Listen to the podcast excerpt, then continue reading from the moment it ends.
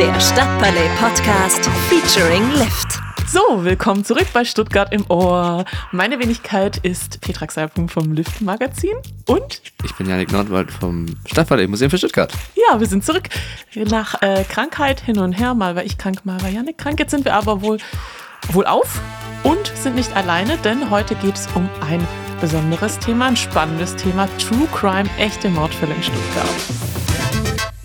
Dazu gibt es auch heute mal eine kleine Triggerwarnung. Es gibt nicht um wahre Mordfälle und Verbrechen in Stuttgart, also sensible Inhalte. Jetzt wisst ihr Bescheid. Und weil wir selbst keine Experten sind in Sachen Mord, hm. haben, mh, hm, Janik, hm? hast du was zu verbergen? haben wir uns einen Experten eingeladen und zwar Herr Kühner. Herr Kühner vom Polizeimuseum, aber auch von der Polizei Stuttgart, zumindest ein ehemaliger Polizist in Stuttgart. Mordkommissar waren Sie, ist das richtig? Naja, fast. Also ich war Leiter der Mordkommission ja. Und äh, dann später Chef der Schutz- und Kriminalpolizei in Stuttgart und stellvertretender Polizeipräsident. Ja, wir freuen uns sehr, dass Sie da sind. Wir werden heute mit Ihnen ein bisschen über ja, das Thema Verbrechen in Stuttgart, True Crime Stuttgart, True Crime wahre Stuttgart, Verbrechen ja. aus Stuttgarts Geschichte sprechen. Ähm, Sie haben bestimmt ein paar Geschichten mitgebracht, darüber sprechen wir gleich, aber auch so ein bisschen, was es bedeutet vielleicht in Stuttgart für die Polizei tätig zu sein, wie das früher war, wie das vielleicht auch heute ist, also einen kleinen Ausblick Darüber sprechen wir jetzt die nächste halbe Stunde. Ich ja. freue mich. Ja, ich freue mich auch. Was war so denn der spektakulärste Mord, den Sie aufgeklärt haben in Ihrer Geschichte? Also zunächst einmal habe nicht ich den Mord aufgeklärt, hm. sondern das Team. Das ist mir auch ganz wichtig, es zu sagen. Diese Geschichten, die im Fernsehen so laufen, im Tatort mit der schicken Kommissarin, die nachts um zwei aus dem Bett gerissen wird, zu ihrem Freund sagt, ich muss jetzt leider äh, in den Einsatz, in ihren Oldtimer steigt, dann an den Tatort rast und dort bereits äh, die Sonderkräfte stehen und den Täter eigentlich fast schon festnehmen wollen, sie dann schreit, halt, halt, ich mach das. Ja. Also diese Geschichten äh, sind unterhaltend, aber leider entsprechen die nicht der Wahrheit. Oh nein. Denn die wirklichen Kriminalfälle, die Mordfälle, sind teilweise doch recht banal und einfach. Und die meisten sind ja nun auch Beziehungsdelikte. Mhm. Das heißt, es ist eine Vorgeschichte da, die irgendwann explodiert und dann der Mann im Regelfall in einem Anfall von Wut und Hass seine Frau und möglicherweise auch seine Kinder umbringt. In Ihrem Alltag in der Mordkommission in Stuttgart, wie häufig kam das vor Mord? Ist es, ist es was, was hier in Stuttgart irgendwie, wo man sich an jeden Fall erinnert? Oder sind es so viele, dass man sagt, manche waren eben so, manche so, gab aber auch einzelne spektakulärere? Ja klar, es gab immer schon spektakuläre Fälle, die natürlich auch eine unheimliche Öffentlichkeitswirkung haben. Mhm. In den 80er Jahren gab es zum Beispiel den Fall des Hammermörders. Das war auch noch ein, ein, ein, ehemaliger Kollege von den Hundeführern, der auf Parkplätzen Vertreter überfallen hat, die dort ihre Mittagspause verbracht haben. Er hat sie dann mit seiner Dienstpistole erschossen, hat dann das Fahrzeug geklaut, äh, fuhr dann noch einen Tag oder zwei Tage herum und hat dann mit diesem Fahrzeug im mittleren Neckarraum mehrere Banküberfälle gemacht. Hammermörder ging er in die Geschichte ein als Hammermörder, schlicht und einfach deshalb, weil er jedes Mal, wenn er eine Bank betreten hat, mit einem riesen Vorschlaghammer die Scheibe versucht hat einzuschlagen, um sich hier auch sozusagen zu zeigen, mit welcher Gewalt er hier an dem Tatort vorgeht. Er hat mehrere Morde begangen. Mhm. Man konnte ihn dann letztendlich ermitteln und bevor er aber dann festgenommen werden konnte, flüchtete er mit seinem Kind nach Italien und dort hat er sich dann selbst das Leben genommen und das Kind auch erschossen. Zunächst hat er noch seine Frau umgebracht und das zweite Kind. Das war eigentlich ein Fall, der hier ganz tief in diesen 80er Jahren im mittleren Neckarraum die Bevölkerung und auch die Polizei erschüttert hat. Wie lange haben die Ermittlungsarbeiten gedauert, wenn Sie sagen, er hatte quasi Chance, mehrere Menschen umzubringen? Ja, das Ganze ging über ein Jahr weil man hatte natürlich zunächst auch keine richtigen Spuren. Man hatte ja nur die Patronenhülsen am Tatort hm. und äh, hatte dann auch Zeugenaussagen. Da sieht man auch gleich den Wert einer Zeugenaussage. Ja.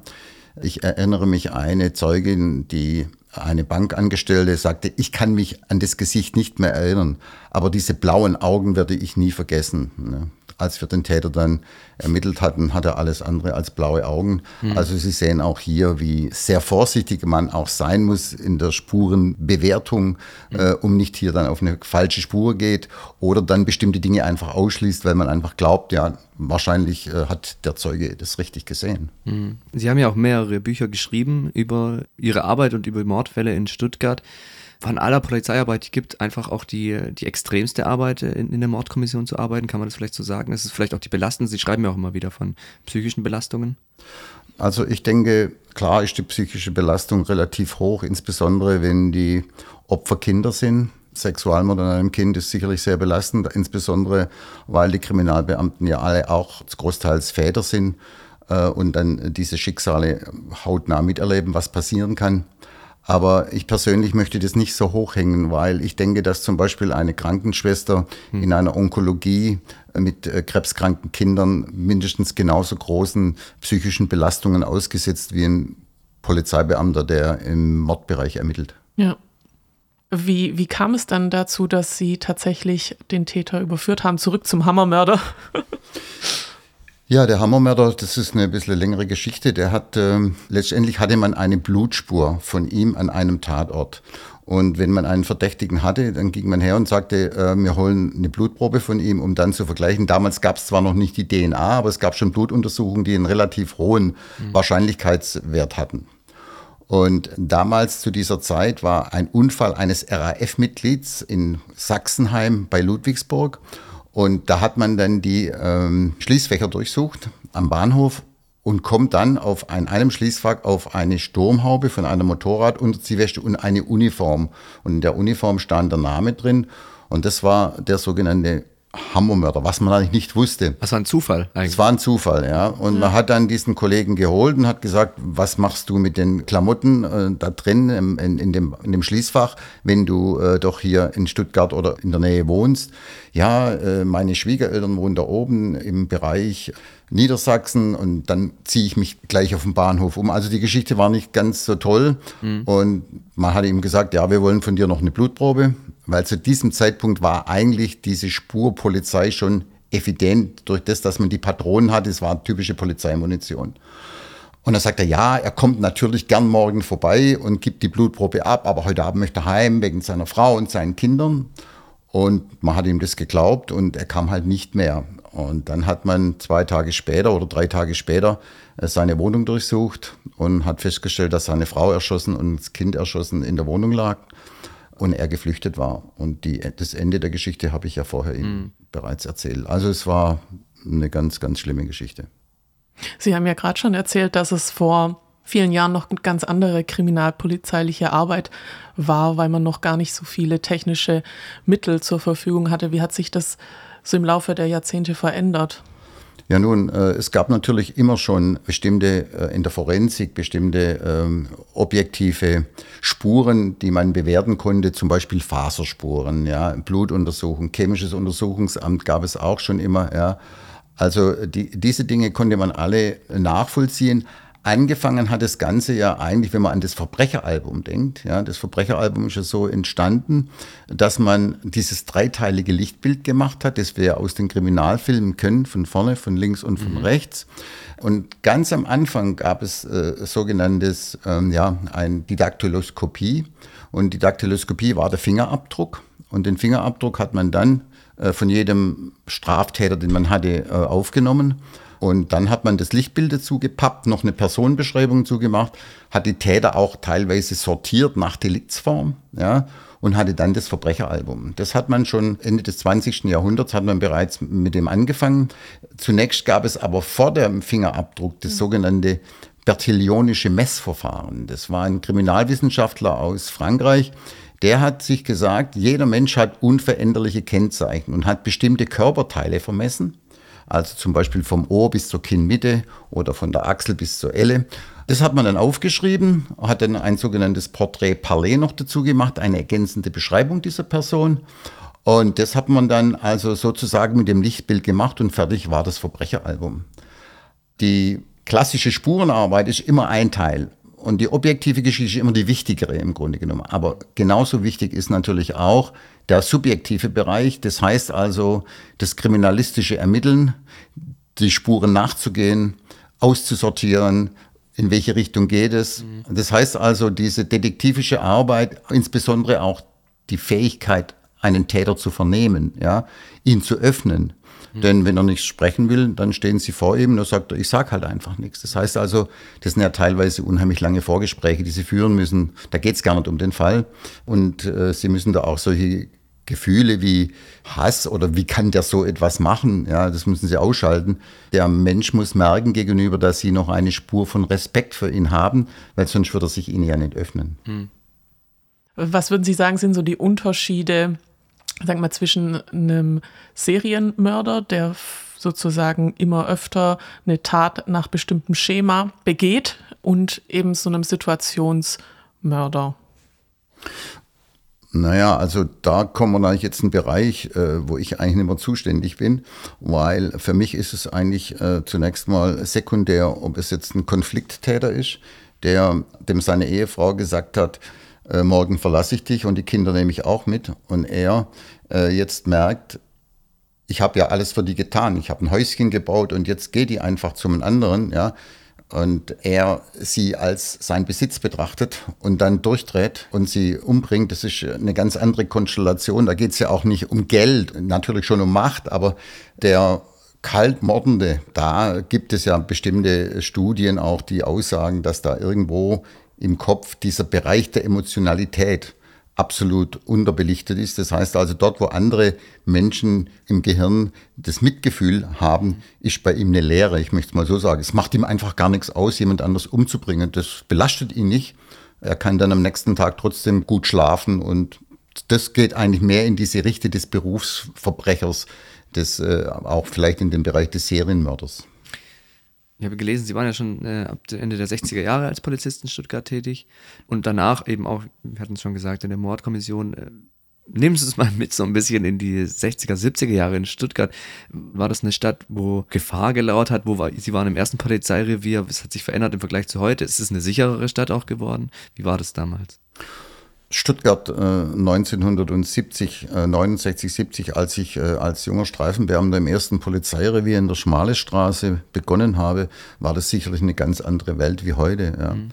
Sie war übersichtlicher. Äh, wir kannten unsere Zuhälter. Es war eine Szene, die natürlich im Rotlichtmilieu, wenn es zur Sache ging, genauso heftig zugange war. Aber äh, man kannte diese Leute. Diese Szene ist jetzt viel indifferenter geworden. Ja. Es war auch so, dass man vor uns noch Respekt hatte. Also selbst wenn wir ins Städtle kamen und unsere Zuhälter haben dann äh, gegrüßt und wenn es zur Sache ging, ging es halt zur Sache. Stuttgart war ja damals im totalen äh, Automobilumbaurausch, ja. Die S-Bahn wurde gebaut, der, Charlottendurchbruch. Also all diese Dinge liefen damals. Es war eine richtige Aufbruchstimmung in diesen 60er Jahren.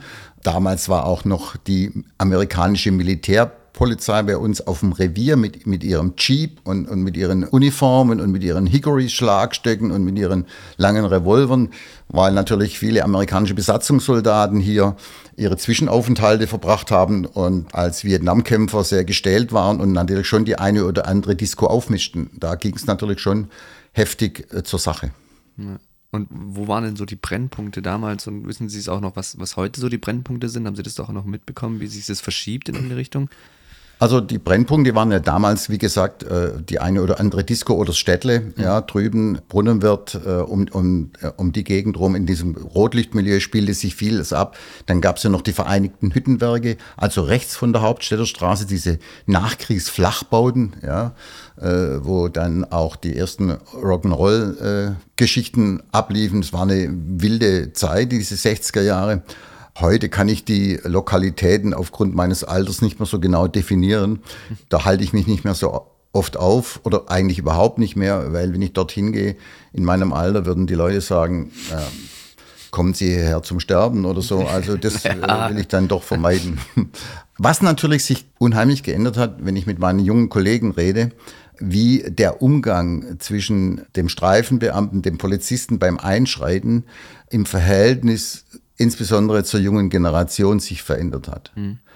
Da hört man natürlich schon Dinge, die an Respektlosigkeit teilweise nicht mehr zu überbieten sind. Ja.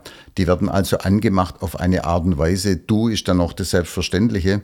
Dann, wenn eine Festnahme ansteht, wird sofort die umstehende äh, Klientel motiviert, hier gegen die Polizisten Stimmung zu machen. Also die, dieses äh, Gefühl, dass hier diese Polizei eigentlich dafür da ist, hier für Recht und Ordnung zu sorgen, äh, jemand zu schützen, ja, jemand äh, festzunehmen, der eine Straftat begangen hat, das wird da teilweise total verkannt und das bringt natürlich schon auch eine Erosion des Rechts mit sich, nach meiner Auffassung.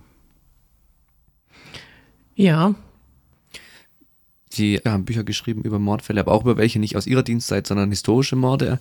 Ähm, ist es auch ein Thema, das Sie einfach persönlich interessiert, über die Arbeit dann, äh, wo Sie dann sozusagen mit Arbeit sich beschäftigt haben, aber dann auch sagen, das ist auch was, wo ich selber nachgeforscht habe, wo ich ähm, einfach ein Interesse dran habe? Gibt es irgendwelche auch historischen Morde, die Sie besonders spektakulär in Stuttgart fanden?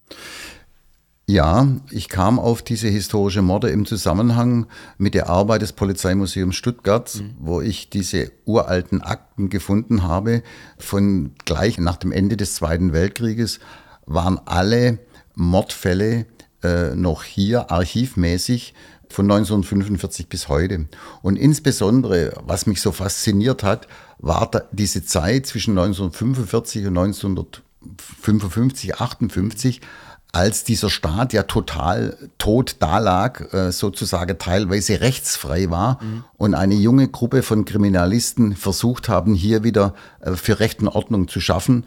Denn äh, dort nach dem Zweiten Weltkrieg war ein Mord oder ein Menschenleben eigentlich relativ wenig wert, allein durch diese Kriegszeit ist. Das Verhältnis zu Tod und zu, zu einem Menschenleben mhm. natürlich ein ganz anderes wie heute.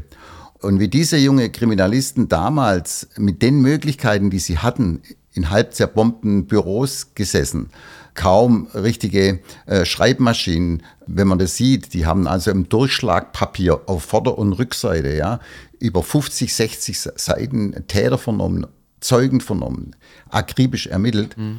Und da muss ich sagen, diese junge Nachkriegsgeneration an Kriminalisten, das war für mich äh, natürlich auch eine Vorbildfunktion, denn einige dieser Herren waren später meine Chefs. Ja, die haben Karriere gemacht bei der Stuttgarter Kriminalpolizei oder beim, es wurden Landeskriminaldirektor. Und was mir natürlich an diesem Buch besonders wichtig war oder an diesen Fällen, ich möchte es mal so sagen, dieses Zusammenwirken Polizeibeamte, Kriminalbeamte, Opfer, Täter. Mir ging das da gar nicht äh, darum, den Täter vorzuführen, wie schrecklich er ist, sondern ich habe natürlich da auch deutlich geschildert, wie dieser Täter eigentlich aufgrund bestimmter Umstände in diese Spirale mhm. der Kriminalität kam, die dann explodierte mit einem Mordfall. Ja. Das waren halt einfach Nachkriegsschicksale, geprägt durch diese Kriegszeit. Ja. Das ist eine Zeit, die man heute äh, so nicht mehr sieht, aber die Qualität der Taten, die haben sich nicht verändert. Es war früher, gab es brutalste Mordfälle mhm. und die gibt es heute noch genauso. Also die Menschheit äh, trägt diesen Rucksack der Verbrechen mhm. seit Kain und Abel mit sich. Aber haben sich die Motive geändert seit damals? Nee, die Motive sind immer die gleichen geblieben. Geltungssucht, Machtdemonstrationen, Geldgier, Hass, die Motivlage ist eigentlich immer die gleiche. Deshalb sagt man ja auch, der Mörder mordet aus oder tötet aus niederen Beweggründen. Ja, und die niederen Beweggründe sind eigentlich immer die gleichen geblieben. Sind denn ein paar Fälle unter Ihren Fällen geblieben, von denen Sie sagen, die hätte ich gern noch aufgelöst oder das hängt mir heute noch nach? Richtig, ja. Äh, ich habe 1989 äh, die Leitung der Mordkommission übernommen hier in Stuttgart und es war ein ganz schlimmes Jahr. Äh, es war ein Jahr, wo wir, glaube acht oder neun äh, Fahndungsmorde hatten. Fahndungsmorde heißt, der Täter hat seinen Personalausweis nicht neben dem Opfer liegen gelassen, sondern wir mussten eine Sonderkommission aufbauen. Und wir hatten damals in diesem Jahr eine sehr, sehr hohe Anzahl an ungeklärten Mordfällen. Da ist zum Beispiel ein Mord an einer Prostituierten, einem jungen Mädchen in der Altstadt in der Hauptstädter Straße dabei, ein Erschlagener unten am Eckensee. Also da gab es einige Fälle, die sehr, sehr belastend waren. Es waren äh, Morde an Homosexuellen dabei, die erst dann geklärt wurde von meinem Kollegen Pitt Schülen, der als ähm, sogenannter äh, True Crime Kommissar alte Fälle aufgearbeitet hat, nachdem das die, die DNA gekommen ist und er einen dieser Mordfälle noch, noch lösen konnte. Aber das war natürlich sehr belastend, weil so viele Verhandlungsmorde in einem Jahr gab es äh, in der Stuttgarter Kriminalgeschichte eigentlich noch nicht, außer wie in dem Jahr 89. Aber die Frage ist ja hier, haben wir alles getan? Hm. Sind unsere rechtsstaatlichen Mittel erschöpft? Und dann muss man sagen, wenn es so ist, ich kann niemand foltern, will auch niemand foltern. Äh, wenn ich nicht weiterkomme, keine objektive Spur habe, dann muss ich auch da damit leben können, dass ein Fall nicht aufgeklärt wird. Gab es dann auch so Momente, wo man, also solche frustrierenden Momente, wo man dachte, ich bin mir fast sicher, dass ich weiß, wer es war, aber es gibt keine Möglichkeit, es zu beweisen. Also ja, das gibt es natürlich. Äh, solche Dinge erlebt man, äh, wenn dann so ein Täter vor einem sitzt und du weißt ganz genau, die, objektiven, äh, die objektive Beweislage ist, äh, ist sehr, sehr dünn und er sagt schlicht und einfach nein, nein, nein, mhm. ich war das nicht, dann ist es, dann muss man da damit aber auch zurechtkommen. Und ich sage immer wiederum, hört sich zwar jetzt sehr heftig an, aber lieber einmal einen laufen lassen, der möglicherweise Täter war oder ist, als einen Unschuldigen ins Gefängnis zu bringen, weil man meint, man hat jetzt alles rund gemacht und mhm. stellt sich nachher als Justizirrtum raus. Denn ich glaube, man kann sich das schon vorstellen, was das für eine Situation ist, wenn du mal 10, 15 Jahre einsitzt und du weißt ganz genau, ich habe mit dieser Tat gar nichts zu tun. Das Leben ist genauso zerstört. Mhm. Wie haben Sie denn die Auswahl getroffen an Fällen, über die Sie geschrieben haben? Sie haben wahrscheinlich unfassbar viel mehr Fälle noch äh, bearbeitet. Wonach haben Sie die für Ihre Bücher ausgewählt? Ich habe da sozusagen eine zeitgeschichtliche äh, äh, Linie gehabt, Fälle zwischen 1945 und 1958 bis zum entscheidenden Fall. Das war der Abschluss. Das war der erste Kidnapping-Fall in der deutschen Kriminalgeschichte, der spielte in Stuttgart. Und das war 1958, wurde in Dägerloch ein sechsjähriger Junge, Joachim Göhner, von einem Gärtner entführt. Der hat ihn auf sein Fahrrad hinten drauf gesetzt, fuhr dann in den Haldenwald im Sonnenberg. Dort hat er ihn hinterrücks umgebracht. Er hat dann zwei Tage später den Vater per Telefon erpresst um 15.000 D-Mark. Geldübergabe das gab es in der deutschen Kriminalgeschichte bis zu diesem Zeitpunkt überhaupt nicht. Das heißt also, für die Kriminalpolizei war es jetzt auf einmal Telefonüberwachung, hm. äh, verdeckt ermitteln, äh, Observationsfahrzeuge, verdeckt die Geldübergabe äh, hinzukriegen. Hm. Das kam dann zu zwei Geldübergabeversuchen, die sind beide gescheitert. Man hat dann das Kind entdeckt, ein Arbeiter, der in dem Wald ausgetreten ist der Vater hat, der äh, Erpresser hat aber trotzdem weiterhin den Vater erpresst, weil er wusste ja nicht, dass das Kind gefunden wurde. Äh, man hat dann letztendlich den Fall geklärt, indem man die Stimme des Erpressers bundesweit ausgestrahlt hat über Radio. Und eine Zeugin hat dann gesagt, Mensch, die Stimme kenne ich, das muss ein Gärtner sein hier oben aus Dägerloch, ja. Und dann ging man hin und hat dann die Wohnung durchsucht und fand dann Papierschnipsel, klassisch wie im Kriminalfilm, wo er sozusagen die Übergabegeschichte zusammengebastelt hat. Also das war eigentlich ein Fall, der äh, hier in, in, äh, in Stuttgart oder bundesweit Schlagzeilen gemacht hat. Der berühmte Regisseur Jürgen Roland Stahlnetz hat diese Tat auch verfilmt in der Kriminalserie unter dem Namen Die Rehe, weil der Junge, der hat zu dem Jungen gesagt, möchtest du Rehe sehen? Der Kleine, ja gern und hat ihn dann mitgenommen in den Wald. Hm. Ja, krass, krasse, krasse Sachen. Geschichte, ja. Ich habe noch eine Sache, ich meine rauszuhören. Ist es so, ist, sind derart Gewaltverbrechen auch, sind es meistens Männer gewesen bei Ihnen? Ja, es ja. sind meistens Männer. Also ich kenne äh, keine, äh, persönlich keine Mörderin. Mhm. Mir ist keine begegnet. In der, in der Stuttgarter Stadtgeschichte gibt es natürlich eine Mörderin. 1844 äh, gab es die Christine Ruthardt, die ging in die Kriminalgeschichte ein als Giftmörderin, hm. die ihren Ehemann vergiftet hat mit Arsenik. War eine ganz tragische Geschichte, war ein spektakulärer Fall damals in, in, in Stuttgart. Sie wurde zum Tode verurteilt. König Wilhelm I. hat sie nicht begnadigt. Sie wurde dann 1845 war das die letzte öffentliche Enthauptung in Stuttgart auf der Feuerbacher Heide. Dort hat man sie einen Kopf kürzer gemacht, hat dann ihre Leiche nach Tübingen zur Gerichtsmedizin gebracht.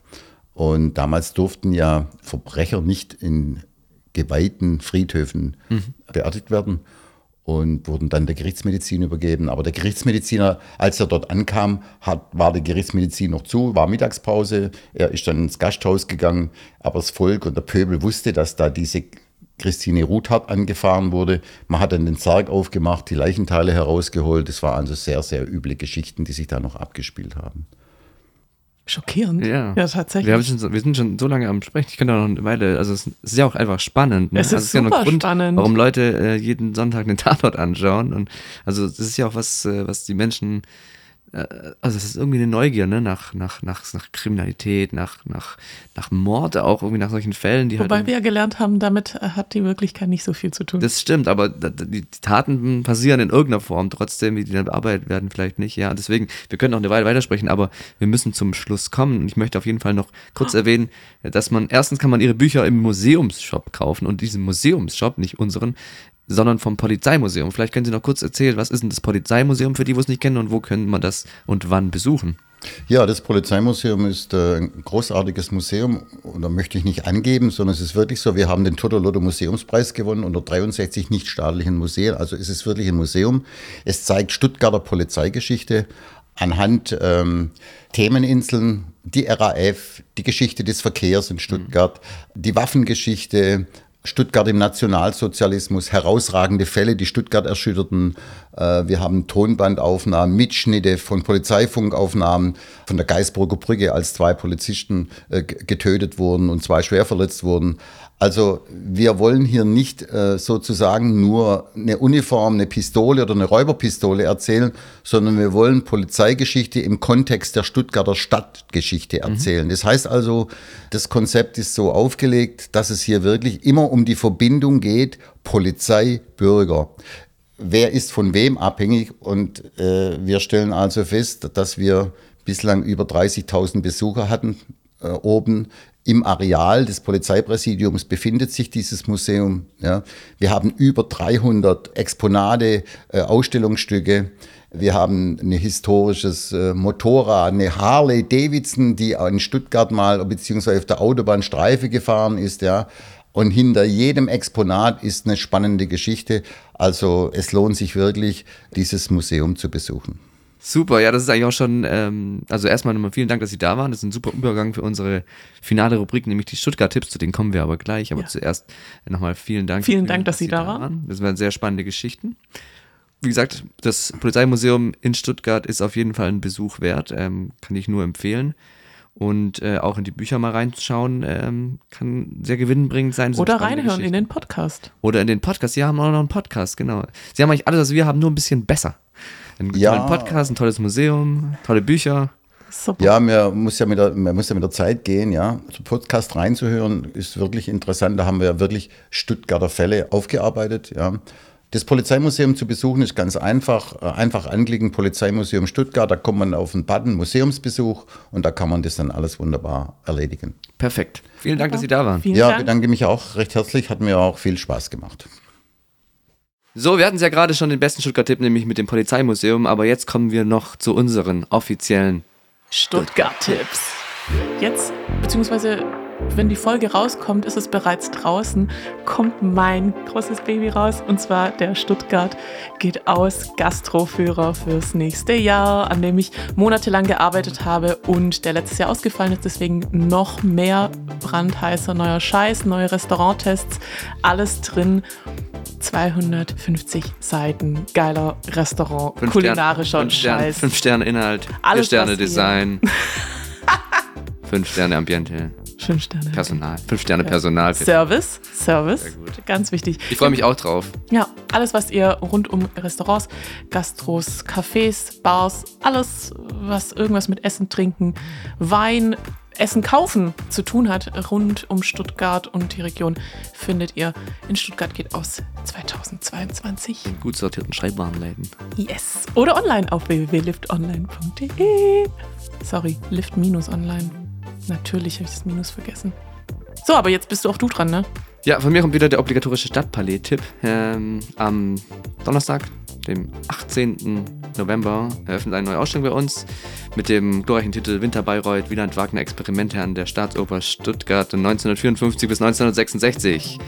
Da geht es um eine ganz spannende Zeit in der Geschichte der Stuttgarter Staatsoper. Ähm, wo nämlich äh, Stuttgart zum Winter-Bayreuth würde.